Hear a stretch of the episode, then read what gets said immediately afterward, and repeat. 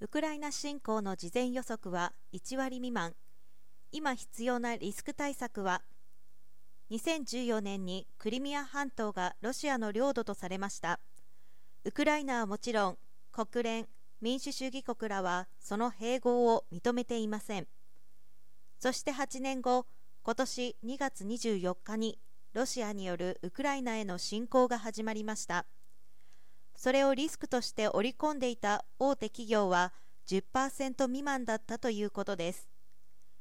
NRI は最近の世界情勢を踏まえ日本企業のリスク認識対応上の変化の兆しを見いだすため6月6日から22日東証プライム市場の企業を対象にグローバルリスクと日本企業の対応に関するアンケート調査を実施。105社から回答を得たとして今月18日にその集計結果を公表しました。ウクライナ侵攻をその開始以前からすでに事業計画に織り込んでおり対応を進めていたは3.8%織り込んでいたが対応は準備していなかったは5.7%にとどまり自社のリスクとして進行を織り込んでいなかった企業が約7割。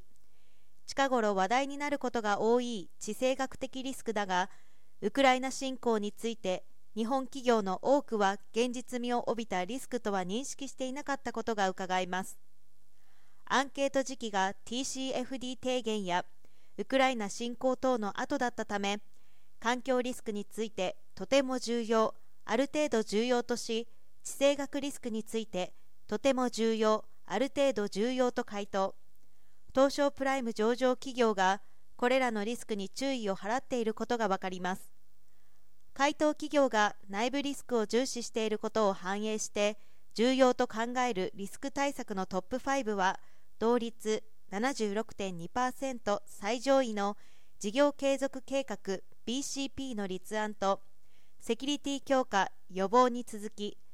事業リスク分析評価危機管理体制強化取引先の状況把握となりました。これらは従来からの延長線上にある対策で環境地政学リスク認識の重要性が高まる今シナリオプランニングやチーフリスクオフィサー CRO の設置等の検討も必要だということです。